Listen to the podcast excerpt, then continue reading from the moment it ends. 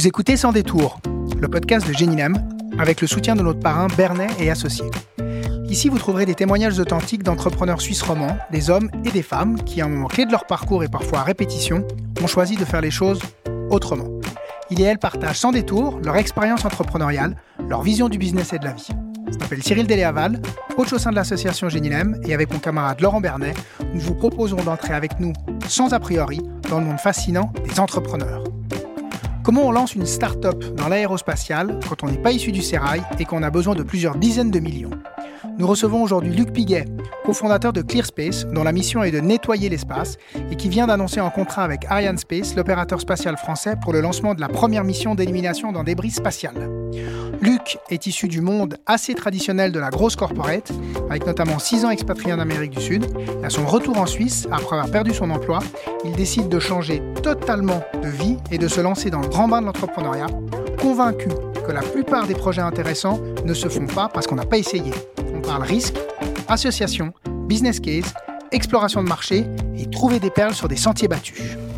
Bonjour Luc. Bonjour. Est-ce que tu peux nous dire qui tu es? Alors, je m'appelle Luc Piguet, je suis le fondateur et le CEO de ClearSpace. Donc, euh, au-delà de ça, moi, je suis un ingénieur de formation. Euh, j'ai fait, euh, en fait, j'ai fait la formation longue. Je suis sorti de l'école primaire, tous les profs se demandaient ce qu'ils pouvaient bien faire de moi. Et après, j'ai fait un apprentissage en électronique industrielle à l'ETML. Pourquoi ils se demandaient ce qu'ils pouvaient faire de, de toi? Ouais, parce que j'étais nul à l'école. J'étais vraiment nul, j'étais le dernier de classe. J'ai fait mon apprentissage d'électronicien à l'ETML à Lausanne, puis après j'ai été faire l'école d'ingénieur d'Yverdon, puis plus tard j'ai fait à l'EPFL, hein, j'ai fait mon master euh, à l'EPFL en, département d'électricité. Donc un background plutôt euh, d'ingénieur, puis beaucoup plus tard j'ai fait un exécutif à Stanford. Entre l'exécutif à Stanford et puis la fin de tes études, qu'est-ce que tu as fait? Moi j'ai travaillé euh, d'abord dans une dans, dans une entreprise de consultance en télécommunication à Vevey on faisait des réseaux fibre optique et puis des réseaux téléphoniques pour l'État de Vaud, pour l'État de Genève. Après ça, j'étais travaillé pendant euh, quelques années dans une start-up euh, lausannoise qui s'appelle SpotMe, euh, où on faisait des technologies pour du networking dans les conférences. Puis j'ai fait quatre ans là-bas. Puis après ça, j'étais chez euh, Sigpa où j'ai fait du développement d'affaires et puis du, du technical sales. D'abord pour le monde, puis après je me suis focalisé sur l'Amérique latine où j'étais expatrié pendant pendant six ans en Argentine, au Chili. Euh, et c'est à cette période-là, après que j'ai fait mon exécutif à Stanford, avant de revenir en Suisse. Pourquoi tu as décidé de faire un exécutif? Ça faisait longtemps que je voulais faire un, un, un, MBA ou quelque chose de similaire. Le programme exécutif avait l'avantage que c'était pas un MBA complet, c'était vraiment tout ce qu'on peut pas apprendre dans un livre. Euh, et puis je tenais absolument à le faire euh, à Stanford parce que je voulais avoir cette euh, euh, comprendre la perspective qu'un entrepreneur euh, de la vallée a du monde. Je me souviens à l'époque, on a eu pas mal de discussions avec euh, mon entreprise où ils disaient mais pourquoi tu fais pas l'IMD à Lausanne? Puis je disais non non ça me sert à rien. J'ai fait toutes mes études en Suisse. Ce que j'ai envie de voir, c'est un changement de paradigme. J'ai envie de, de comprendre ce que les gens de la vallée voient pourquoi, comment est-ce qu'ils perçoivent le monde, qu'est-ce qui les met à être aussi innovants sur les sur les projets, les startups qu'ils font. Et pour moi, de faire un exécutif à Stanford, c'était idéal pour ça. Et tu as trouvé des réponses à toutes ces questions? Oui, alors il y, a surtout la, la, première chose qui se passe quand on fait un programme, comme ça, c'est que euh, on est avec 150 autres euh, top managers euh, qui sont les rois du monde pour se vendre eux-mêmes. Donc on se sent très nul. D'abord, on a l'impression d'avoir rien foutu pendant, toute notre vie. Donc ça, ça remet pas mal en question où est-ce qu'on passe notre temps. En tout cas, pour moi, c'était ça. C'était une question de fond. C'est-à-dire, il me reste un certain nombre d'heures dans ma vie. Qu'est-ce que j'en fais?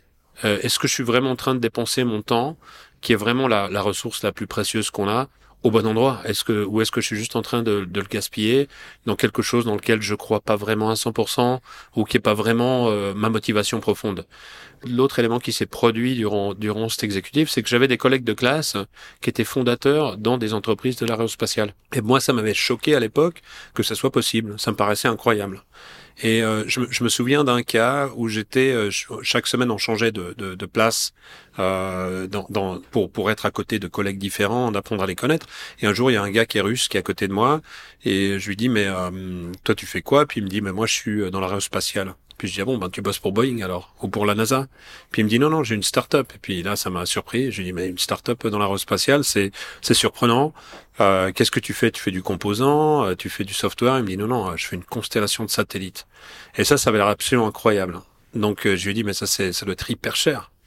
Puis il me dit non non non, faut que tu viennes nous visiter. Alors il nous invite, euh, à, il m'invite à, à, visiter sa startup euh, qui se trouve sur le Moffett Field à Mountain View euh, dans la Silicon Valley. Et sa startup elle est dans une vieille station-service désaffectée celle qu'on voit dans les films américains où il y a des tumbling Wheat qui passent devant, une comme ça. Et dedans, il y a une quinzaine d'ingénieurs qui assemblent des satellites de la taille d'un four micro-ondes. Donc je m'assieds avec lui et puis on en discute tout l'après-midi. Et je lui dis, mais c'est quand même incroyable. Et il me dit, mais tu vois, c'est simple. Au cours des dernières années, le coût d'accès à l'espace est divisé par un facteur de 10 à 20. Donc c'est beaucoup moins cher aujourd'hui de lancer un satellite en orbite basse. Et en même temps, la miniaturisation fait que euh, mon satellite qui fait la taille d'un four micro-ondes aujourd'hui, bah, il y a 15 ans, il fallait une Mini Cooper pour faire la même chose en orbite. Donc ça fait que avec à peu près 25 millions, je peux lancer une constellation. Et, et, et, ça, pour moi, je suis sorti de là, je me suis dit, mais c'est incroyable. C'est comme, euh, c'est comme la micro-informatique dans les années 80, quand elle passe du mainframe, où il y a ces énormes ordinateurs que seulement des gouvernements ou des très grandes entreprises pouvaient acheter, au PC que tout le monde peut mettre sur sa table. Donc cette transition-là, elle est, elle est fondamentale. Donc je suis sorti de là, je me suis dit, mais l'industrie dans laquelle il faut bosser, c'est l'aérospatiale. C'est là qu'il faut que je bosse. C'est là où il y a tout qui change.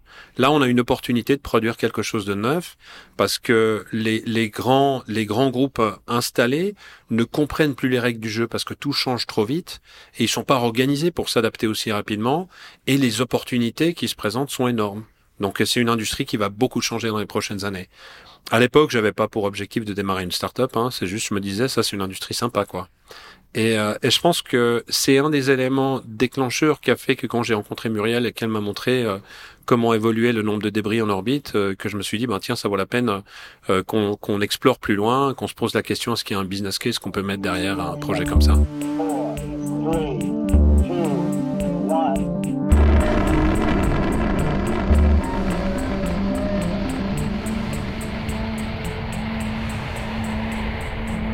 Alors Muriel, c'est qui et comment tu l'as rencontré? Donc en fait, Muriel, c'est euh, une ingénieure de, de la NASA. Euh, elle a fait ses études aux États-Unis, elle a fini ses études à Caltech aux États-Unis. Après, elle a travaillé pendant une douzaine d'années à, NASA JPL, donc le, Jet Propulsion Laboratory de, de, NASA, sur des missions interplanétaires. Puis elle est revenue en Suisse pour des raisons familiales.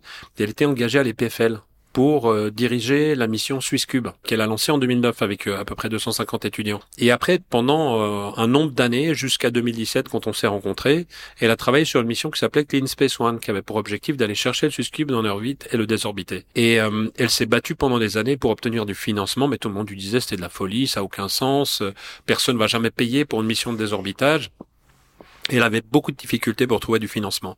Et en fait, moi, je l'ai rencontré à travers, euh, après m'être fait licencier de chez SIGPA, parce que j'ai été licencié de chez SIGPA à l'époque, parce que bon, là, je suis revenu en Suisse, j'ai pas retrouvé ma place. Et euh, euh, le, le, après m'être fait licencier, c'est un ami commun qui nous a mis en contact. Et puis, on s'est assis un jour ensemble, et puis elle m'a montré la courbe des débris, qui est une exponentielle. Puis elle me disait qu'elle voulait désorbiter un satellite. Et à l'époque, je me souviens, je lui ai dit, mais tu veux faire quoi? Tu veux désorbiter un satellite ou tu veux nettoyer l'espace? Puis elle me dit, bah, je veux nettoyer l'espace. je lui ai dit, c'est un, projet intéressant. Euh, c'est, je lui ai dit, mais tu veux pas nettoyer l'espace si t'as pas un bon business case derrière parce qu'il faut une, une, opération qui soit viable. Il faut pouvoir euh, autofinancer. On peut pas faire un truc euh, où on va chercher de l'argent pour chaque satellite qu'il faut désorbiter.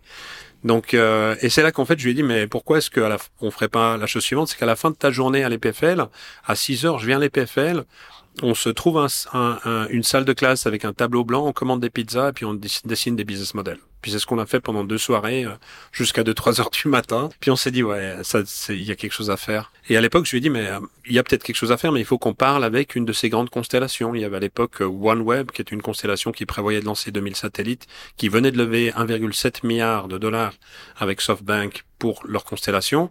Euh, qui était sur le chemin de faire ça. Et puis j'ai dit, mais il faut qu'on leur parle, il faut qu'on parle avec le client d'abord. Et c'est comme ça en fait qu'on a démarré. Le premier business model, c'était quoi et est-ce que c'est toujours le même aujourd'hui? Le premier business model, c'était tout, tout d'abord c'est un, c'est un cas un peu particulier parce que c'est un, un business model qui adresse un marché qui n'existe pas encore. Ouais, c'est un, c'est un marché qui est, qui est inexistant aujourd'hui. Donc euh, c'est un business model pour un marché émergent.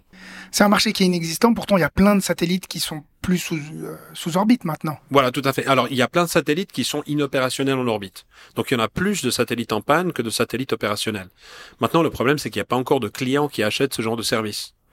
Et, et, dans ce sens-là, c'est un marché qui n'existe pas encore. C'est un besoin existant, mais un marché qui est inexistant.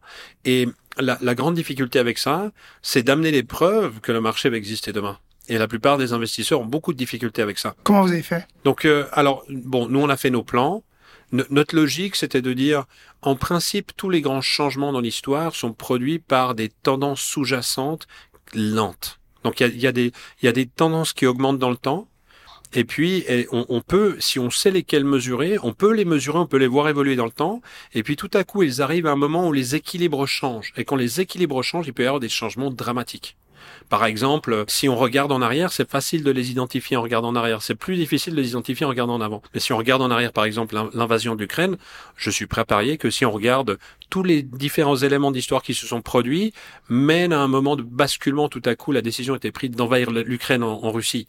Et en fait, on aurait pu prédire si on avait su identifier les bonnes tendances et les bons moments d'équilibre. Donc pour nous, l'augmentation du nombre de débris en orbite et en même temps l'accélération de l'industrie spatiale sont des tendances sous-jacentes. Et notre lecture, c'est que le moment de basculement serait en 2025-2026. Donc c'est ce qu'on s'est dit au début. Puis après, on, s'est posé la question très bien pour voir si ces tendances, elles sont effectivement, elles se réalisent comme ce qu'on pense. Mettons des marqueurs entre temps. Donc on s'est dit, un marqueur, ça pourrait être quand est-ce qu'il y aura le premier appel d'offres pour une mission de désorbitage de satellites. Et on s'est dit, ça, ça se produira pas avant 2023-2024. Ça, c'était notre lecture. Et on a fondé l'entreprise en 2018 et en, en 7 mois, 8 mois après la fondation d'entreprise, on reçoit l'appel d'offres. Et on s'est dit c'est beaucoup trop tôt. Et la plupart des indicateurs qu'on avait entre temps se sont produits plus rapidement que, que, que prévu. Donc c'est, c'est vraiment un, c'est un pari qu'on fait au début sur ce genre de choses.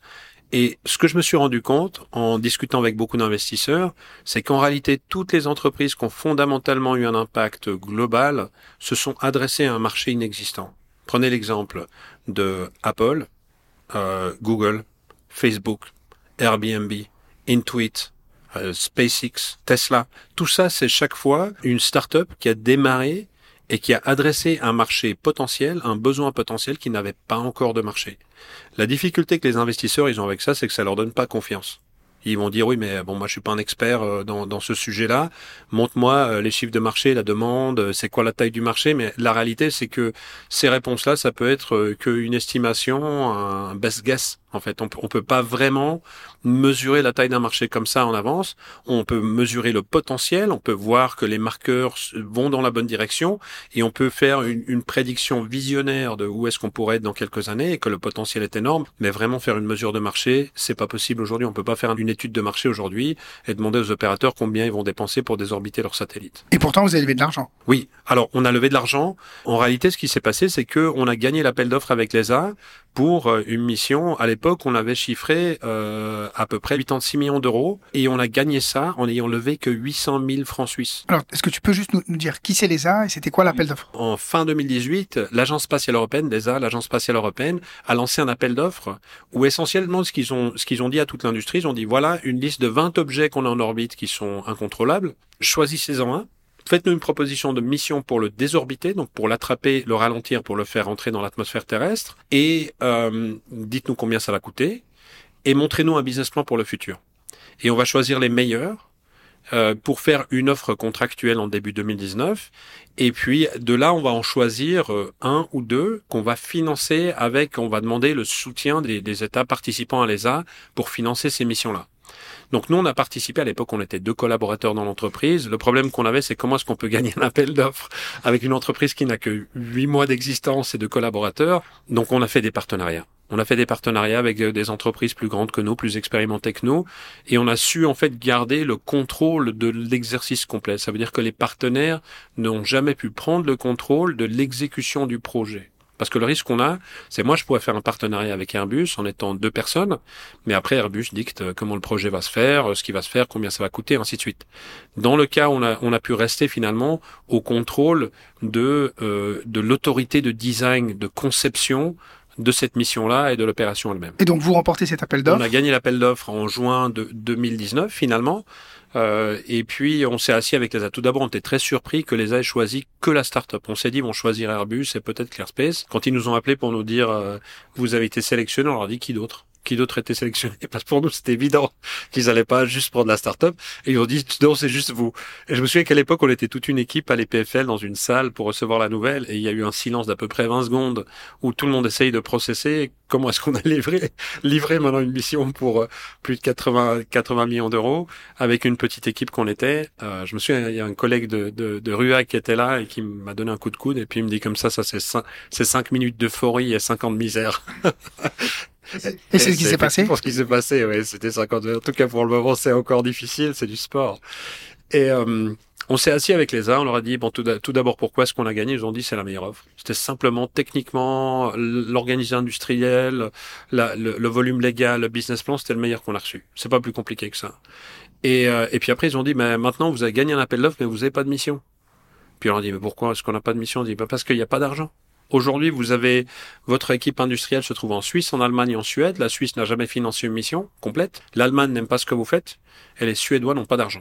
Donc il n'y a pas d'argent pour financer cette mission. Puis on leur a dit, moi, qu'est-ce qu'il faut faire? Ils ont dit, moi, il faut aller euh, approcher euh, des, des, partenaires industriels dans d'autres pays et leur demander d'aller parler avec leur délégation nationale pour obtenir les financements.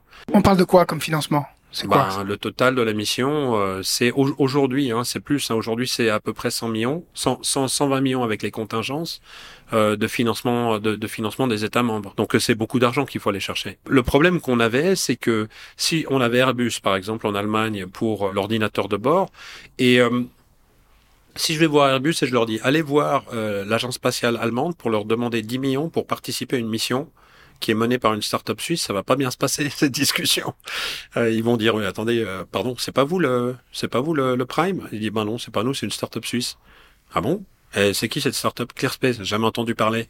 Ils existent depuis quand? Ah ben là, ils ont un an et demi d'existence à peu près. Ils ont volé combien de missions? Zéro. Ils sont combien? Bah, ils sont 5-6 personnes. Donc c'est clair que pour l'Allemagne de prendre le risque de mettre 10 millions sur une mission comme ça, euh, c'est c'est pas évident. Donc euh, on s'est rendu compte qu'en fait c'est nous qui devons faire la vente auprès des délégations nationales. Ce qu'on a fait, on a été faire le tour des délégations nationales, on a parlé avec tout le monde, on leur a expliqué pourquoi certaines missions devaient être menées par des startups plutôt que des grands intégrateurs comme Airbus ou Thales. Pourquoi ben Parce que euh, pour produire quelque chose qui est réellement nouveau et qui est un, un, modèle commercial viable, récurrent en tant que service, il faut structurer une entreprise de service.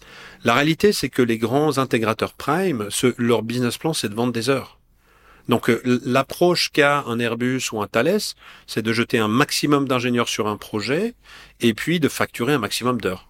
C'est ça qu'ils font. Et vous, votre modèle, c'est quoi? Ben, Notre modèle, c'est de vendre un service au prix le plus abordable possible.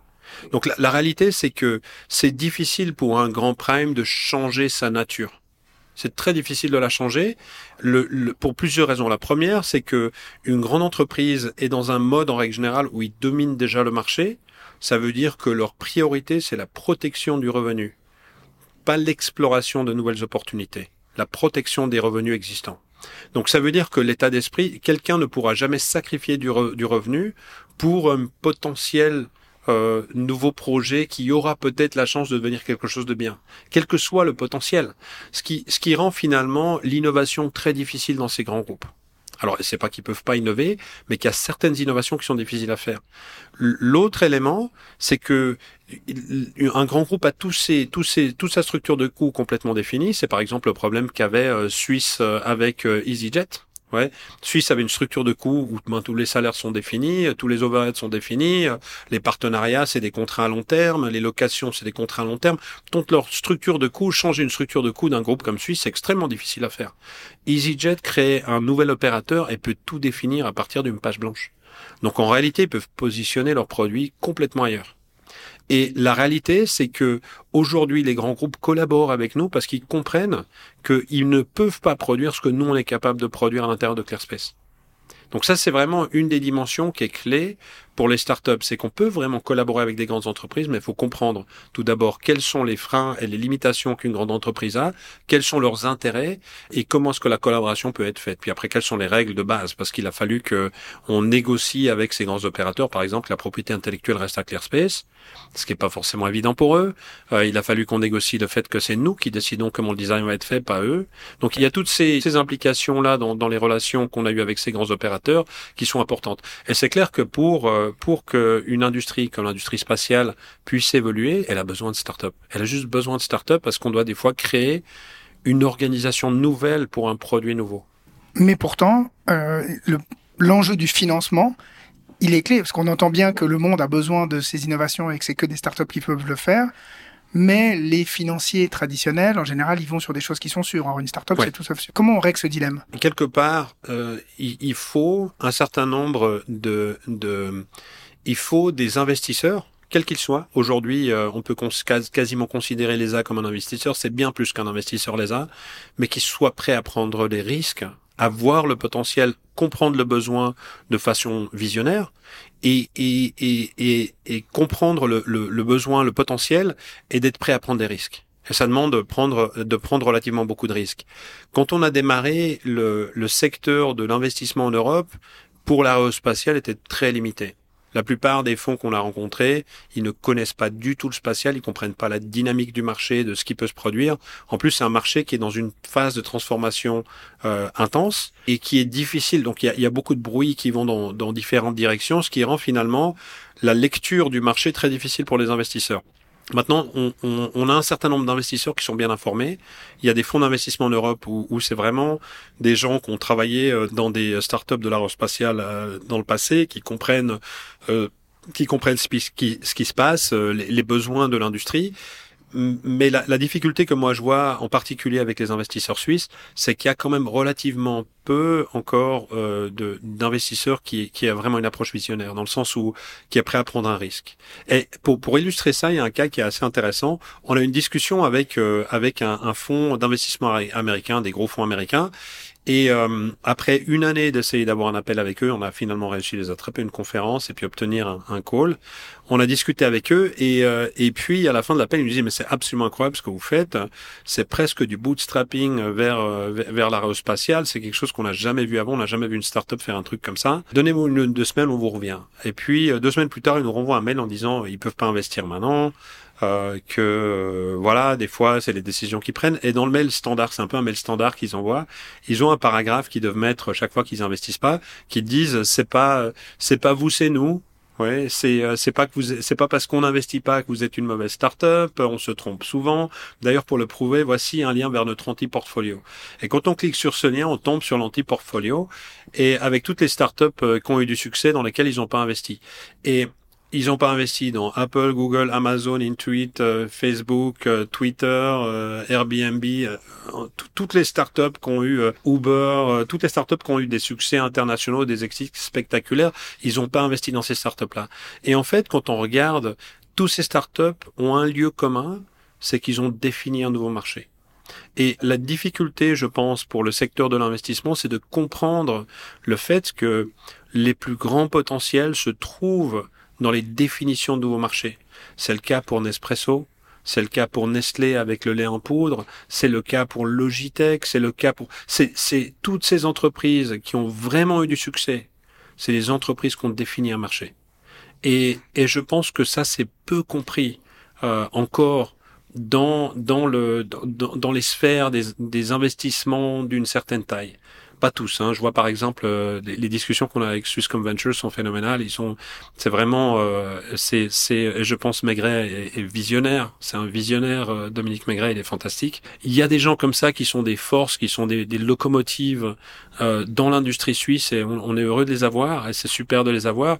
Et je pense que dans, dans l'investissement, dans, la sphère de l'investissement, il y a vraiment cette, ce côté visionnaire qu'on doit développer. Et si on sait bien développer ça en Suisse, on aura des startups absolument incroyables si on trouve des, des, des fonds d'investissement qui sont là, qui arrivent à mettre les moyens, mais qui arrivent aussi à soutenir les startups, les guider, les aider à réussir, euh, dans des segments où on peut produire quelque chose de vraiment innovant et produire un nouveau marché, une nouvelle demande, une nouvelle dynamique, je pense que ça, ça créera une, un développement économique absolument incroyable pour la Suisse.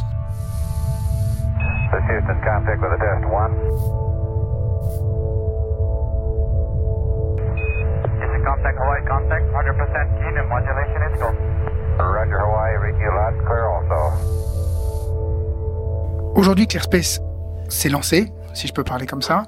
Comment ça s'est passé au démarrage entre ce moment où euh, vous avez l'idée avec Muriel, vous faites ces premières rencontres, aujourd'hui où euh, vous avez annoncé, on est au mois de, de mai 2023, euh, vous venez d'annoncer que vous avez un lancement de prévu.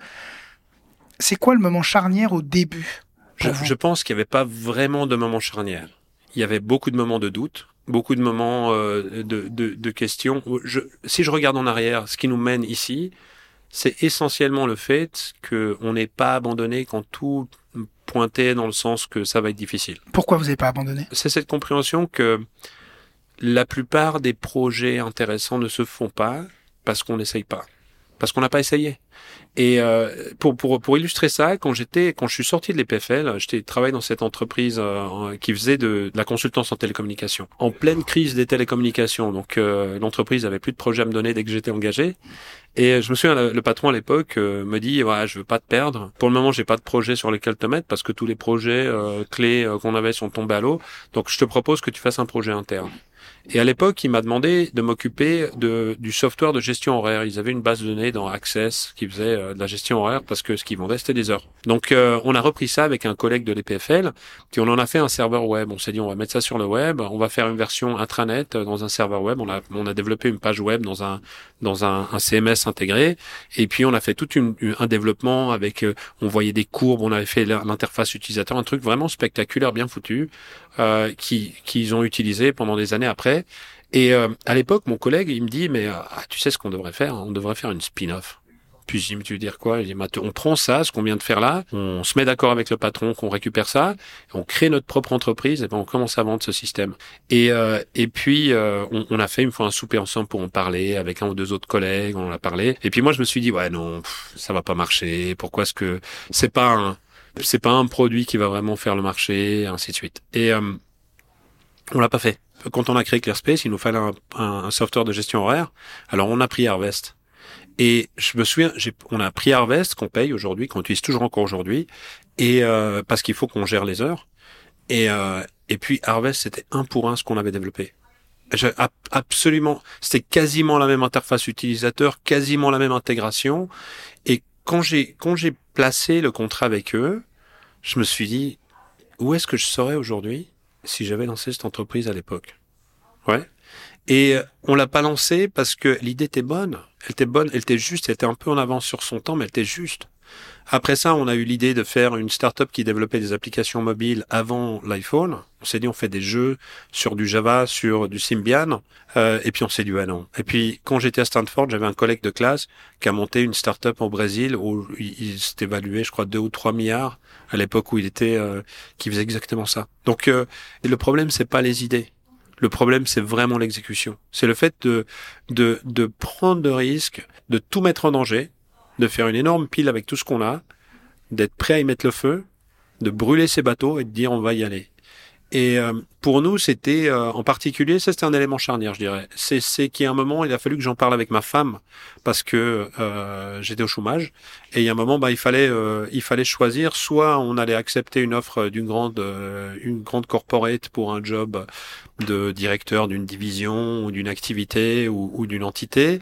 Euh, soit on partait aller nettoyer l'espace. Et puis c'est c'est on commençait à voir l'intérêt de grandes entreprises de la région pour où j'aurais pu peut-être trouver un job et je voulais pas rester au chômage en ayant une offre qui correspondait à mes compétences. Donc euh, euh, quand je commençais à voir les premiers signaux que ça pouvait se produire, je suis rentré à la maison un jour, j'ai dit ma femme, euh, écoute, il va falloir qu'on décide maintenant si on se met ou pas dans, sous une activité indépendante, une aide à l'activité indépendante.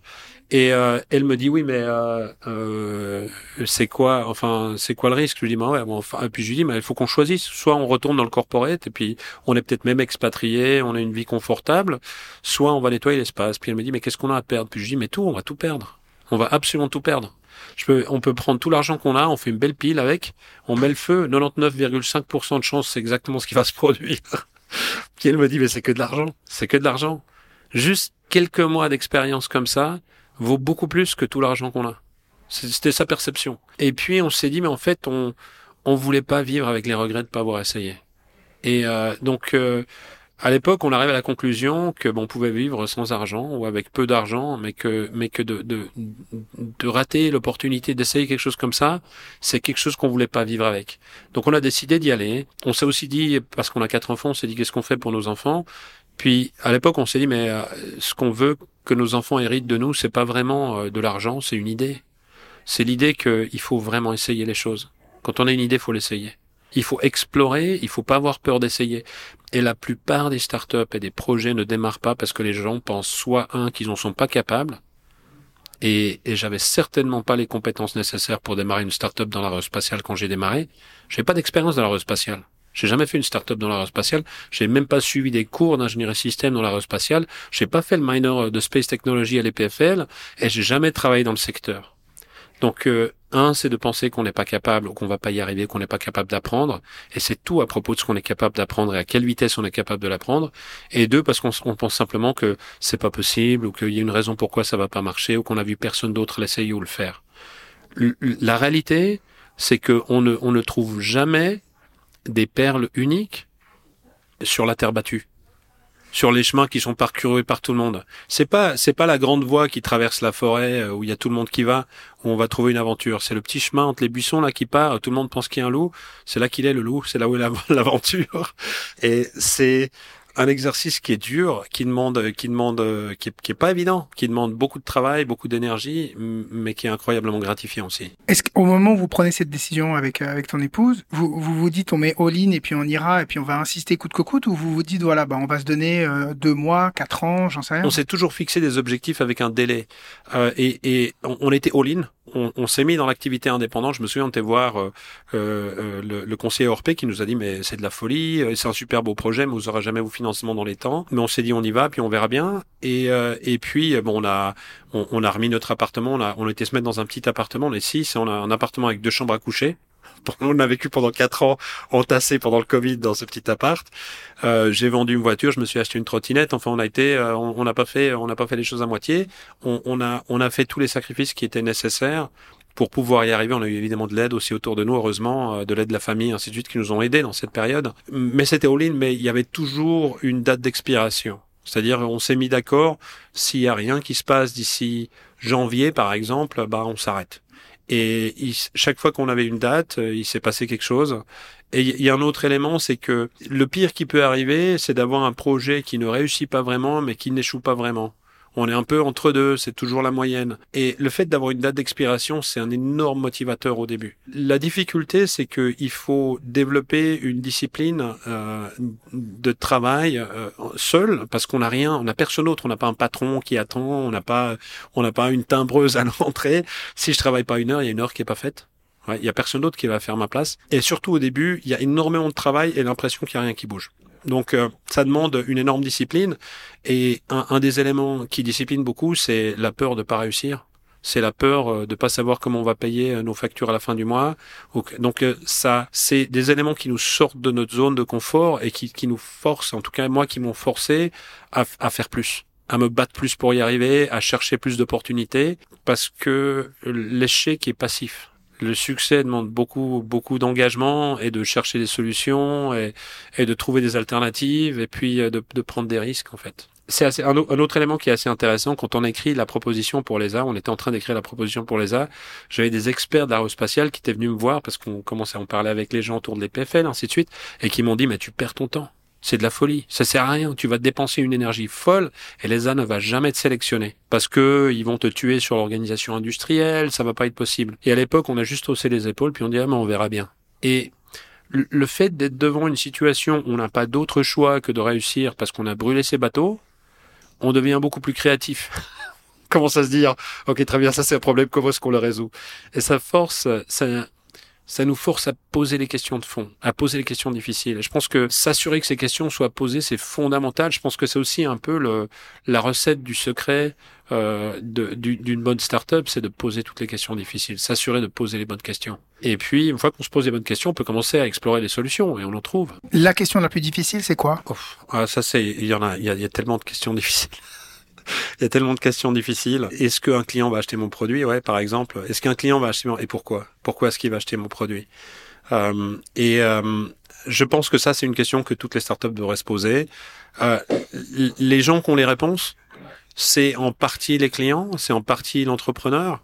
On a toujours approché ça avec un point de vue que le client n'arrive pas à formuler des besoins sous-jacents naturellement. Ça veut dire qu'il faut aller les, il faut aller les trouver dans les dialogues.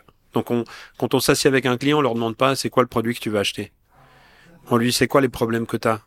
Euh, quand tu fais ça, qu'est-ce qui se passe? Pourquoi ça te pose problème? Pourquoi c'est Raconte-moi une fois où c'était vraiment la galère. à quoi ça ressemblait? Et puis à travers toutes ces, aventures, euh, et souvent les clients ils adorent en parler, ils aiment bien parler des, histoires intéressantes, et, ça donne une image très claire. Et parce qu'on a un point de vue externe, on arrive à identifier des, des potentiels d'opportunités. On se dit, ben tiens, c'est curieux, il a dit ci, il a dit ça.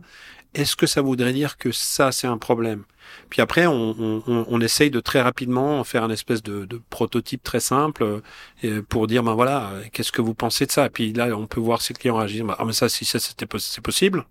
Puis on dit, ben peut-être oui. Alors, si c'est possible, je suis intéressé. En prototype très simple, si je veux faire une app, ok, pas de problème. Mais si je veux envoyer un satellite dans l'espace pour désorbiter voilà, c'est, dans, dans, dans, notre cas, c'est, euh, évidemment, on va pas démontrer le service on va plutôt dessiner un concept euh, sur quelques feuilles de papier. Euh, on, va poser quelques, quelques questions de plus.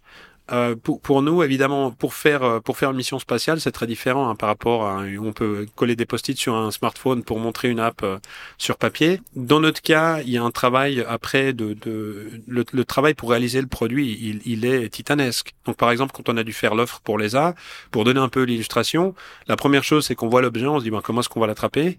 Ouais, puis euh, alors du coup, euh, il faut faire tout un trade-off pour choisir la méthode de capture. Une fois que ça c'est fait, il faut aller voir Ariane Espace, s'asseoir avec eux, puis dire ben où est-ce que vous allez nous injecter, depuis où jusqu'à où est-ce qu'il faut qu'on navigue, ça définit combien de carburant il faut. Une fois qu'on a la masse de carburant, ben ça donne la taille du satellite, donc ça veut dire quelle est la taille des panneaux solaires, quelle est la taille de la structure, quelle est la taille et tout ça, c'est un cycle qu'il faut faire plusieurs fois pour arriver finalement à un concept qui tient à peu près debout. Puis à partir de là, on peut faire des appels d'offres pour voir est-ce que quelqu'un peut nous fournir ces différents sous-systèmes. Puis après, eux, ils doivent faire des appels d'offres à leurs sous-traitants et tout ça doit remonter. Donc c'est un travail qui prend du temps de faire un concept même de haut niveau complet. Par contre, sur les concepts, les idées euh, de service, euh, on peut euh, les illustrer avec avec quelques pages à 4 avec quelques post-it, c'est possible. Parce que finalement, ce que le client va signer, c'est un contrat pour un service. Donc, si on lui dit, bah, si le service ressemblait à ça, qu'est-ce que t'en penses? Et puis comment est-ce que ça, ça s'intégrerait? Est-ce que, par exemple, j'ai un exemple. Si le service c'est un service à la TCS pour nous, ça veut dire que ils achètent un, ils payent euh, une euh, un montant euh, annuel par satellite pour garantir un désorbitage, disons, de 3% de leur flotte. Et puis, euh, et puis après, ils peuvent aller se retourner vers le gouvernement, dire ben voilà, j'ai un contrat là, euh, donc euh, même si j'ai des pannes, c'est pas grave.